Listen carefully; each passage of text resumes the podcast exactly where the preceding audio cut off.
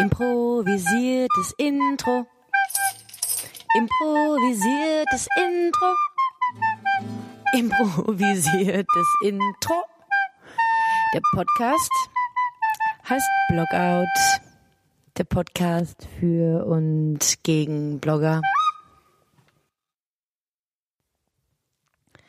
Wir haben es euch ja letzte Woche angekündigt, dass wir zwei Folgen mit einmal aufnehmen. Deswegen habt ihr vergeblich auf das professionelle Intro von Jörg gewartet, weil Jörg ja natürlich immer noch im Urlaub ist. Versteht er, wie wir das meinen, oder? Ähm, aber also ich bin der krasse Blockflötenkomponist. Das war gerade gejammt. Ich bin ja? stark beeindruckt. Dass Ich du so krasse Blockflöten-Skills hast, damit habe ich absolut nicht gerechnet. Also damit muss Jörg erstmal mithalten ja. können. Da ja. muss er mal seine Blockflöte auspacken. Super eingängiger Song. Ja, ja. Ich habe auch schon beim allerersten Intro ähm, Schelte erhalten, weil ich Menschen Ohrwürmer verpasst habe mit dem improvisierten Intro. Aber ich schaff's auch nicht, ich schaff's auch nicht, das gleich immer zu singen. Da hören dann meine Gesangsskills auf. Ist egal, das hat immer so was Spontanes, ähm, in the making mäßiges. Das ist doch ganz, Ganz geil. sweet, oder? Frieda Hinze, herzlich willkommen. Ja, danke, Konstanze Teschner. Sitzt wohl hier wieder in der Höhle. Sitzen wir hier immer noch in der Höhle. Ja. Zur mittlerweile dritten Episode des Podcasts. Voll krass, ey. Das ist schon, also, das ist schon so groß. Das ist richtig großes Ding geworden war. Damit konnte auch keiner rechnen. Jede ey. Folge hätte keiner gedacht, nee. Fame, Fame, Fame. Mhm, Nicht Shame, Shame, Shame wie bei Game of Thrones, sondern Fame, Fame. Hier hat mich ja völlig äh, vom vom äh, Hocker gehauen, dass es nur sieben Folgen diesmal bei Game of Thrones gab. Äh, ich äh, Hat das, alle vom Hocker gehauen, Das, alle. war, äh, das hatte ich nicht auf dem Zettel. Stinksauer. Ja. Und bin ich erstmal wimmernd in die Ecke gegangen, weil also mein In die Badewanne in die gegangen. Badewanne, genau, in die Badewanne. Jeder weint gerne in der Badewanne. Und danach schreie ich die Gärtner bei uns im Garten an, äh, dass sie nicht so viel mähen sollen. Ständig mähen sie Rasen. Man und Man Also wirklich. könnte meinen, das wären Schafe. Oh, wow, wow, Man, schlecht, wow, krass. Man. Wow, wirklich Konstanze. Ich, da, ich hatte gehofft, du sagst es nicht. Aber du hattest ihn auch im Kopf, Ja, oder? eben. Und ich habe ihn nicht gesagt. Das ist der Du weißt, Unterschied. dass ich, wenn so Jokes da liegen, ich greife die auf und spreche sie aus. Ja. Da kenne ich nichts. Mhm. Da musst du, Hörer und du, Hörerin, dich dran gewöhnen. Und auch ich, liebe Hörer, ich bin ja, auf eurer Seite. Da leiden wir alle drunter. Ja, nur nicht Auch Konstanze. ich, ich Ach, kann nichts dafür. Das ist in meinem Kopf und wenn ich das nicht, naja, wollen wir nicht drüber reden. Aber Mhm. worüber wir reden wollen, sind Influencer. Ja, es ist nämlich Folge zwei unseres äh, großen Influencer-Specials, ja, und damit auch die, ja, der zweite Teil und auch der finale Teil. Damit haben wir es, glaube ich, dann erstmal abgegrast. Fürs Erste. Ne? Ich muss jetzt erstmal hier die wichtigen Artikel öffnen. Genau, wir haben ähm, in der ersten Folge letzte Woche darüber gesprochen, erstmal den Influencer so ein bisschen definiert und so einen kleinen Einstieg gewährt, was dann so ein Influencer ist und wie der Begriff sich entwickelt hat und wollen jetzt mal ein bisschen ins Detail gehen. Die investigative Journalistin Frieda Ja. hat, äh, ist auf Artikel gestoßen, die unserem Thema ganz zuträglich sind. Und zwar von Also es gab im Iconist, das ist das ähm, ja, Lifestyle-Online-Magazin von der Welt Online, ähm, gab es einen ganz aufschlussreichen Artikel über Influencer und äh, wie viel die so verdienen pro Post. Das haben sich, glaube ich, viele schon gefragt. Wie verdient man als Influencer überhaupt Kohle und wieso zum Teufel auch noch so viel?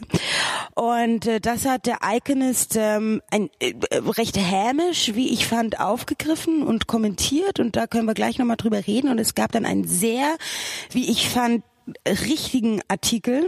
Also ich möchte hier überhaupt gar keine Seite oder sowas einnehmen, aber in dem Falle war der war die Tonalität vom Iconist nicht ansp also angemessen und äh, Amazed, das äh, super tolle Blogger-Trio dahinter, die haben dazu einen Artikel, einen Gegenartikel gebracht und das können wir, glaube ich, auch nochmal entsprechend heute einbringen. Das ist einfach sehr, zwei sehr interessante Sichtweisen auf die, auf die Dinge. Dann schieß mal los. Achso, wir sind schon soweit? Ja. Bleib, okay. Bleib, also ähm, genau, es, es, geht es geht ja so ein bisschen darum, was ihr, wie ihr euch gefragt habt, wie verdienen Influencer, die teilweise sogar nicht mal einen Blog haben, sondern nur ihren Instagram-Account, wie verdienen die Geld? Und ich habe auch neulich mal auf einer Pressereise eine wirklich klassische Influencerin kennengelernt. Die hat einen Instagram-Account, der heißt The Balloon Diary. Die kommt aus äh, Paris. Und die hat gar keinen Blog. Die macht nichts anderes als ihren Instagram-Account. Und da ist halt eben sehr professionell und das ist halt auch sehr, äh, sehr stark. Und deren Idee war damals immer Balance eben auf dieses Foto zu bringen, ja. Und die hat so ein bisschen schon mal aus dem Nähkästchen geplaudert, dass sie halt ähm, mittlerweile so eine große Reichweite hat, dass die Marken auf sie aufmerksam geworden sind und ihre sehr konsistente Bildsprache auch sehr interessant und ansprechend fanden. Und auch die Zielgruppe dahinter, man würde eher mal sagen, so ab 18 plus und nicht die 14-jährigen Balea Girls so. Und die hat erzählt, dass sie damit davon mittlerweile sie und ihr Partner sehr gut leben können in Paris, einer sehr teuren Stadt, mhm. weil äh, sie pro Posting ähm, dann eine eine gewisse Summe an Geld eben einheimst und äh, wenn sie dann Werbung macht für Kenzo beispielsweise, für Audi, also Parfum und, genau, und Kleidung, Kosmetik Kleidung. und eine mhm. Modemarke, genau ähm, oder machen die noch Mode? Ja, ich glaube auch. Dann auch Audi, also von von Auto über Kosmetik über Mode bis hin zu Hotels, ähm, die bezahlen sie halt für ein Posting. Und hierzulande in Deutschland ist das ebenfalls üblich. Und mh, mm, dann hat der Iconist das mal so ein bisschen aufgedröselt, wer wie viel verdient. Die Top 10. Interessanterweise ist Caro Dauer nicht auf Platz 1. Auf Platz 1 ist Spoiler, wir sind gar nicht darunter. Wir sind nicht dabei, genau, Spoiler Alert. wir sind auf Platz 11. Nein, also natürlich nicht mal ansatzweise, aber also Platz eins ist äh, die euch sicherlich auch allen bekannte Stefanie Giesinger, eine ehemalige Germany's Next Topmodel Teilnehmerin und ich glaube auch Gewinnerin. Sie hat nicht. Ja, so. Ist sie mit Max Giesinger verwandt? Nee, aber die kennst du, die Olle kennst du auf jeden Fall. Und die hat eine Followerschaft. Ich Maxi. Sorry. Die, die hat eine Followerschaft von 2,8 Millionen Menschen. Wow. Und der Medienwert pro krass. Posting, pro Posting, ihr Lieben, ist 11.957 Euro. Alter. Alter Verwalter. Das ähm, ist eine Hausnummer. Ja, Leonie Hanne von Haute Couture ist auch eine ganz interessante Geschichte, die dahinter steht. Die kriegt äh, schon nur noch die Hälfte, 5.614 Euro und ist, oh. ist auf einem äh, auf auf Platz zwei damit. Also das Gefälle ist da schon groß. Caro Dauer, die ja mit äh, 1,1, 1,2 Millionen Followern auch echt eine starke Hausnummer ist, die äh, bekommt 4.744 Euro laut äh, Iconist. Für ein Foto, das Für muss man sich mal nochmal genau. auf der Zunge zergehen lassen. Man so ein Foto zu machen, das ist jetzt auch nicht mal so ohne weiteres, auch wenn man irgendwie denkt, das hat ja immer alles so ein bisschen so ein Schnappschuss-Charme. Das ist es nicht nur, das nimmt schon auch Zeit in Anspruch das entsprechende Setting aufzubauen. Viel, die machen sicherlich auch einiges mit Lichteinstellungen. Die haben eine gute Kamera. Die machen sich Gedanken, wo sie was machen, was sie tragen. Das ist jetzt nicht nur mal eben so dahin gebastelt. Nee, ja, das mal zum einen. Also ähm, jetzt also so, da steht ja ein ganzes Team mittlerweile dahinter. Also Caro Dauer wandern jetzt die 4.744 Euro auch nicht alleine in die Tasche, ne? Ja. Die gehört zum Beispiel zu Cover PR, falls euch das interessiert. Das ist eine Influencer-Marketing-Agentur. Die haben für einen jede Menge sehr erfolgreiche Influencer unter ihrem Dach und vermarkten die. Und da muss sicherlich schon mal Provisionen reinfließen. Dann die Fotografen, ähm, vielleicht dann noch die Lichtmenschen, Haare-Make-up und so. Also letztendlich, also Caro Dauer wird sicherlich jetzt nicht am Hungertuch nagen, aber das ist halt nicht alles nur jetzt für ihre Tash, ne? Ähm, aber das fand ich schon mal ganz interessant, weil ich selber auch nicht so eine Größenordnung oder hatte, was so ein einzelner Influencer verdient, ja, ähnlich wie bei einem VW-Manager. Weiß ich, weiß ich auch nicht, ne, keine Ahnung.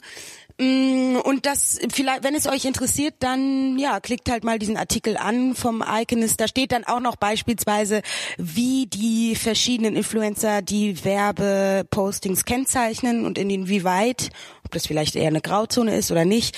Ähm, ja, kann, kann man auf jeden Fall schon mal empfehlen. An der Stelle kann man das ja ganz gerne, also können wir das ja gerne mal aufgreifen, dass wir zum Beispiel das essentiell finden, das tatsächlich zu kennzeichnen, wenn wir für ein Posting oder für einen Beitrag Geld bekommen, dass es eben entsprechend gekennzeichnet ist, um dem Leser eben deutlich zu machen, der Beitrag kann eventuell eingefärbt sein in irgendeiner Tonalität oder mit einer Wertung, weil der halt einfach bezahlt ist. Und so ist es halt. Wenn du halt Geld für einen ähm, Beitrag bekommst, dann ist es ja auch immer in Absprache mit dem jeweiligen Unternehmen oder mit den dahinter stehenden PR-Leuten, die da auch Imagespracherecht haben, die dürfen so einen Artikel abnehmen oder meistens fordern die das ein und sagen dann, naja gut, aber wenn du halt sagst, weiß ich nicht, die Creme hat, der Geruch gefällt dir nicht, dann können die unter anderem auch sagen, dass du das nicht schreiben sollst oder nicht ja, schreiben so darfst. Das ist bei Advertorials klassisch. Ja. Und dann kann man natürlich behaupten, okay, die Blogger oder Influencer verlieren damit ihre Authentizität, aber ganz ehrlich, dahin, wenn du eine gewisse Größe erreicht hast, dann bedeutet das auch, dass du da sehr viel Arbeit reingesteckt hast. Und keine Arbeit soll hierzulande nicht in irgendeiner Form honoriert werden. Es sei denn, es ist was Ehrenamtliches und so. Aber wenn man so viel Arbeit in einen Blog reinsteckt, wie wir beide es auch schon machen, ähm, das ist, äh, das muss schon in irgendeiner Form vergütet werden. Wichtig ist halt nur, dass man da halt bestimmte Reglements und eine Fairness ähm, beibehält. Das ist meine Haltung, vielleicht auch als Journalistin. Und das ist tatsächlich eine Grauzone. Das machen viele sicherlich nicht. Es ist, es gibt schon jetzt ein gewisses Regelwerk für Influencer, dass man bei Instagram das posten muss. Aber denen auf die Schliche zu kommen, wenn sie es nicht tun, ist momentan noch zu schwer, weil einfach die Fülle an Bloggern, Influencern, Instagrammern zu groß ist. Ja. Genau, und dann wollte ich noch mal ganz kurz auf den Amazed-Artikel eingehen, ähm, den ich jetzt hier gerade auch geöffnet habe. Und es ist ein Kommentar von der lieben Antonia. Ähm, die schreibt, äh, oh, Influencer verdienen so viel Geld, wie unfair. Ganz ehrlich, es nervt mich, ja? Mir gehen die hochindividuellen Fotos von Blonder, Wallemähne, Rosa, Plüschwocken und einem zufälligen Frühstück im Bett auch immer auf den Keks. Finde ich im Übrigen sehr, sehr gut. Mm, ja, manche Influencer sind fragwürdig, verschleiern auch gerne mal Werbung und setzen Kampagnen mit Kunden wie Coral mehr als grottenschlecht um. Ja, auch ich wünschte mir, das Schönheitsideal sei anders, Texte mehr wert, eine Kennzeichnung von Werbung längst Pflicht sowie die Reichweite mit mehr Verantwortungsbewusstsein verknüpft und Köpfchen statt süßer Cupcakes an der Instagram macht. Aber wir sind hier nicht bei Wünsch dir was, sondern in einer knallharten Geschäftswelt. Und damit spricht sie eben etwas an, was, glaube ich, in diesem ganzen wie ich finde, in einer sehr deutschen Diskussion, also eine sehr, hm. sehr, ja, eine relativ deutsche Manier. Damit spricht sie etwas an, was tatsächlich wahr ist und was wir eben auch schon gesagt haben. Es ist, ähm, es wirkt beim Instagram immer schick und rosa Plüschchenwolken, aber so ist es nicht. Das wissen wir selber, das, das merken wir im Kleinen an unserer, an unserer Arbeit schon, wie viel Mühe und Arbeit dahinter steckt. Und wenn man das dann nochmal auf so einer hochprofessionellen Ebene wie eine Caro Dauer macht, dann ist das ein Fulltime-Job. Und zwar ein Fulltime-Job, der dich in jeglicher Lebenslage, in jeglicher Situation ähm, beschäftigt und begleitet. Ja, die machen keinen Urlaub. Nicht in der Form, wie wir es kennen, wenn wir all-inclusive nach Kreta fahren. Ja. Äh, wo du gerade in diesem Kommentar das mal so ein bisschen zusammengefasst hast, dieses ähm, witzig im Bett liegen und frühstücken und alles sieht immer so high detail aus. Da haben Dandy Diary gerade ein super grandiosen Zusammenschnitt gemacht von diesem ganzen Einheitsbrei, der ähm den haben wir auch bei Facebook geteilt. Ja. Falls euch interessiert, kann man das da nochmal anschauen. Es ist äh, ja so eine sehr schnelle Abfolge von verschiedenen sehr erfolgreichen Influencern und deren Bilder und Bildsprache. Und im Hintergrund läuft das wunderbare Lied Children of the Revolution. Und äh, weil Modeblogger beziehungsweise Influencer vor ein paar Jahren noch als die Revolutionäre oder oder die Revoluzer unter der in der Modebranche gehandelt wurden und mittlerweile ist da halt schon eine völlig antirevolutionäre Gleichförmigkeit ähm, eingetreten, ne? Weil wenn es funktioniert, dann funktioniert. Ja, und dann springen alle gern äh, mit auf den Zug auf. Und diese Danny Dario, die ähm, stellen das nochmal so ein bisschen in, in Kontrast und machen sich so ein bisschen darüber lustig. Auch zwei wahnsinnig erfolgreiche ähm, Modeblogger, die da ein Imperium mittlerweile aufgebaut haben die, glaube ich, sich schon fast entfernen von dem ähm, Bloggertum an, an eine Art Kunstrichtung gehen. Ich kann es immer gar nicht so richtig deuten, was die da aufbauen. Jetzt auch zur Fashion Week haben die ähm, ja sch schräge Sachen gemacht.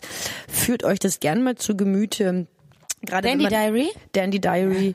Gerade wenn man da eben äh, in diese Szene mal so ein bisschen einsteigt und was ja auch die Aufgabe dieses Podcasts ist, da auch mal neue Sachen zu präsentieren, sei äh, euch Danny Diary ans Herz gelegt, wenn ihr sie nicht schon ohnehin kennt. So ist es. Ich möchte noch eine Sache sagen. Gerne. Also wenn wir von einem Medien, also wenn wir sagen, Stefanie Giesinger hat einen Medienwert von äh, einem Posting von 12.000 Euro. Ja, das bedeutet auch, wiederum Medienwert bedeutet nicht, dass sie das auch so bezahlt bekommt. Medienwert bedeutet, bedeutet, wie auch bei einem Artikel, spricht man auch von einem Medienwert, wenn jetzt eine PR-Abteilung ein Hotel äh, in, in einem Printmagazin oder sowas äh, platzieren kann, dann ist, hat das bei einem großen Magazin einen Medienwert von 200.000 oder so. Ja, das bedeutet aber nicht, dass das Magazin auch 200.000 bekommen hat. Es geht hier nur um eine Werteinschätzung. Stefanie Giesinger aber trotzdem gutes Geld damit verdienen, aber ne, damit das auch nochmal klar ist. Und ähm, wenn man sich über das ganze ganze äh, Machwerk so aufregt oder das völlig empörend findet, wie viel die Leute verdienen, dann muss man sie vielleicht auch selber noch so ein bisschen sein eigenes Social Media Nutzerverhalten spiegeln und vielleicht, das schreibt nämlich Antonia von Amazed ebenfalls in ihrem Artikel, vielleicht auch nicht mehr überall Herzchen verteilen. Ja, selbst also ich kenne das selber an meinem ja. äh, Instagram Verhalten, dass ich diese rosa Plüschchenbilder viel zu häufig like obwohl ich es eigentlich auch lahm finde, ja, äh, was fast schon so ein äh, konditioniertes Verhalten mhm. meinerseits mhm. ist. Und wenn wenn man sich darüber aufregt, dann muss man eigentlich auch in aller Konsequenz sich sich gar nicht mehr auf diesen diesen Glamour, der von den Influencern ausgeht, einlassen. Und ich glaube, das machen dann viele in der Konsequenz nicht. Motzen ja, aber irgendwie finden es doch alle geil. Genau, wenn man an die eigene Nase fassen, ist dann schon wieder äh, ein bleibt dann aus, ein Schritt zu viel verlangt fast. So ist es. Ja, naja. Aber auf jeden Fall lest euch beide Artikel durch, wenn ihr euch mit dem Thema ein bisschen beschäftigen wollt, bildet euch eure eigene Meinung. Beide Artikel ähm, haben in irgendeiner Form ihre Berechtigung und sind einfach zwei schöne Darstellungen, äh, also die beider Seiten. Ja, ja. Das Beste aus beiden Welten. Und was du ja gerade auch schon mal ein bisschen angeschnitten hast, das äh, Nutzerverhalten. Ich bin mir oft nicht im Klaren, ob diese ähm, Influencer gerade so die jüngere Generation sich im Klaren darüber ist, was die halt auch für eine Verantwortung haben mit äh, den Produkten, den sie ähm, da bewerben mit dem Verhalten, was die an den Tag legen, sei es irgendwie auch, dass die halt super dünn sind und, und was die essen und das so ein bisschen zur Schau stellen, dass sie halt eben sehr, sehr schlank sind oder ähm, diese, diese Frage der Verantwortung, finde ich, sollte da auch immer mal so ein bisschen äh, ja, reflektiert werden, weil gerade ähm, ein jüngeres Publikum, auch wenn es an, an YouTube und so geht, die sind da einfach sehr, sehr leicht zu beeinflussen. Und da würde ich mir mehr eine bessere Aufmerksamkeit ja. oder Awareness Awareness Awareness, Awareness. Awareness äh, wünschen ähm, dahin gehen beziehungsweise dass man klar als Nutzer mehr kritische Texte wie diese beiden äh, findet und da sind wir wieder bei dem bei dem äh, bei meinem Appell lest Leute lesen ist cool mhm. erinnert ihr euch wie ich es in der ersten Episode gesagt habe Lesen ja. ist cool.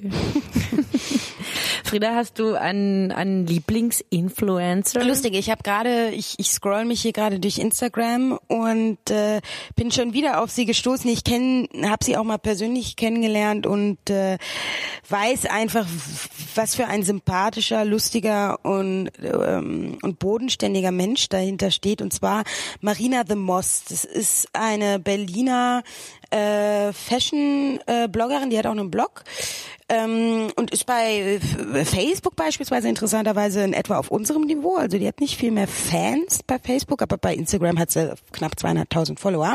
Das ist ein bisschen mehr als wir. Ein bisschen mehr, aber die ist, äh, die macht sehr, hm, wie ich finde, ähm, einfach einfach sehr High Fashion Fotos. Das hat schon, das hat wenig was mit Frühstück im Bett zu tun. Nee, es ist äh, genau, es hat, das ist schon, das ist schon alles ein bisschen ähm, anspruchsvoller und irgendwie auch so ein bisschen edgy und ähm, und und berlinerisch. Also das gefällt, die Bildsprache gefällt mir einfach super super gut und äh, die macht einfach echt sympathische Stories, was mir sehr gut gefällt.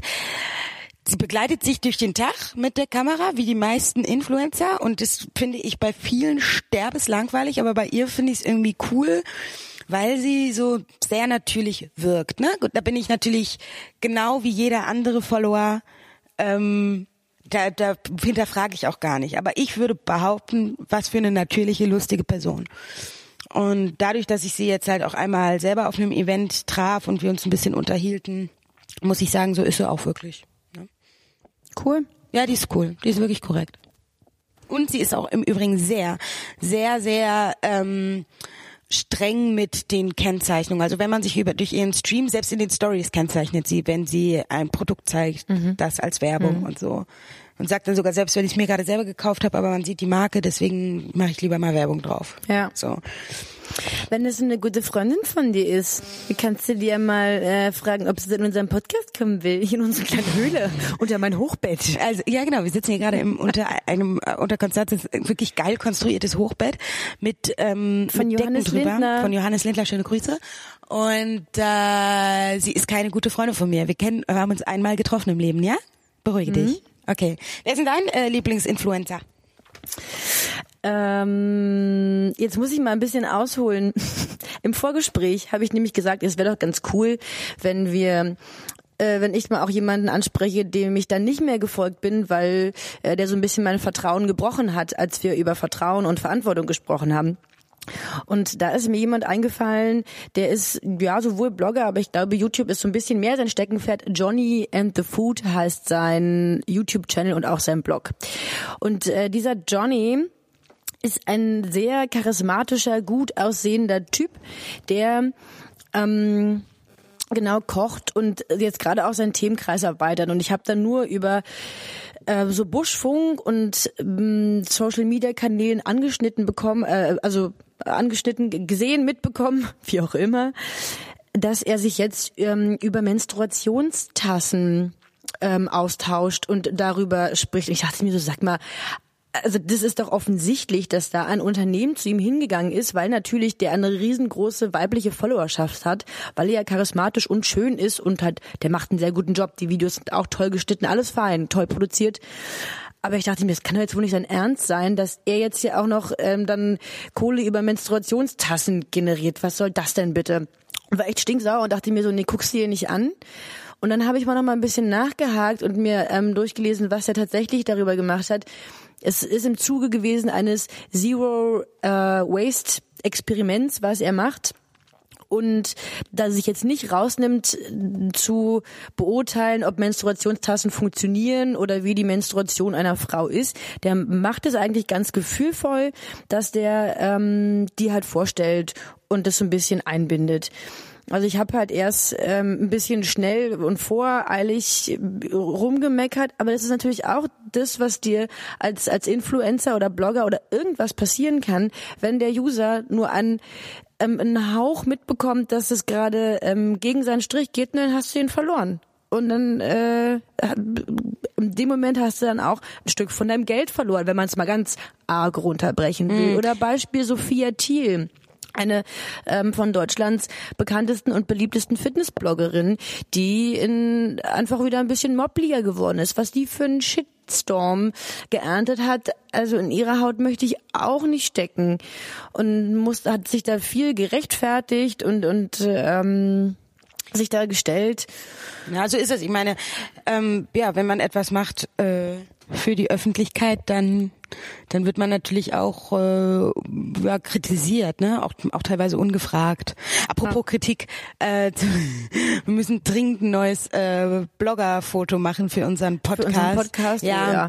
Das, das müssen wir auch nochmal zugeben. Das war eine kleine Hauruck-Aktion und dann haben wir das nächstbeste genommen, das irgendwie vorhanden war, bis dann meine Freundin Cat mich darauf aufmerksam gemacht hat, dass ich aussehe, als hätte ich mir so ein Vampirgebiss eingesetzt. Und tatsächlich ist es mir dann auch im Nachgang aufgefallen. Ich habe sehr, sehr spitze Zähne auf dem Foto. Äh, wir sind dran, Leute, ja? Wir machen nochmal ein fancy Foto. Ich sehe aus, als ob ich ganz viele Kinn hätte, als ob mein Kopf einfach in meinen Hals, in meinen Körper übergeht. Ach was, übertreibe ich. Du hast einen Lachfalte. Ach, du wieder. Ey. Deswegen bin ich aber auch ähm, nicht das Gesicht von Luise Hinze, sondern die wahnsinnig fotogene Ah. Friederike Hinze. Ja, sag mal, wie viel haben wir denn jetzt schon gelabert? Jetzt haben wir schon wieder auf 25 Minuten gelabert. Leute, es ist schon längst wieder Zeit, hier das zu einem Habt Ende zu bringen. Ihr mehr, oder? langweilt doch, euch doch schon. Bock mehr Ja. drauf? Ja. Sollen wir eigentlich immer so gleichzeitig reden? Ich weiß nicht, ob es die Menschen verwirrt, aber vielleicht wow. bringt's auch mal die Gehirnwindungen zum Wallen. Hm, Gehirn, wallende Gehirnbindungen. So, greif mal deine, äh, meine Blockflöte. Warum ich eine Blockflöte habe, weiß ich auch Also nicht. ich so habe auch noch eine bei mir in meinem Kinderzimmer bei meinen Ich hätte gerne eine. Triangel fürs nächste Mal. Wir brauchen eine Triangel. Hat nicht neulich jemand von einer Triangel gesprochen? Ja, ich, weil ich glaube, ich hätte gerne eine. Wer war das nur? Wer war das nur? Ich erinnere mich nicht.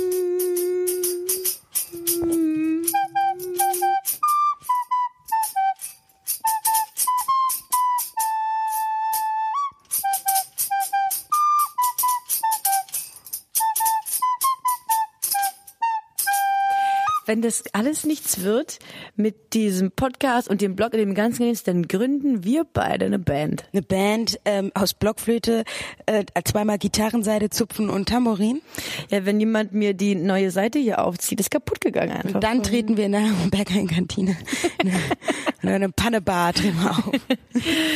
malen uns irgendwie psychedelisches Make-up an und dann. Und dann sagen die, was eine geile Performance, wow. Und dann stehen da so, so Berliner Hipster und sagen, wow, das ist so krass, was da Friko machen. Frikot. Wir nennen es wieder Frischkäse. Friko. So, wir haben eigentlich schon hier längst das Outro gemacht. Also, Leute, tschö. Vielen Dank für Ihre Aufmerksamkeit.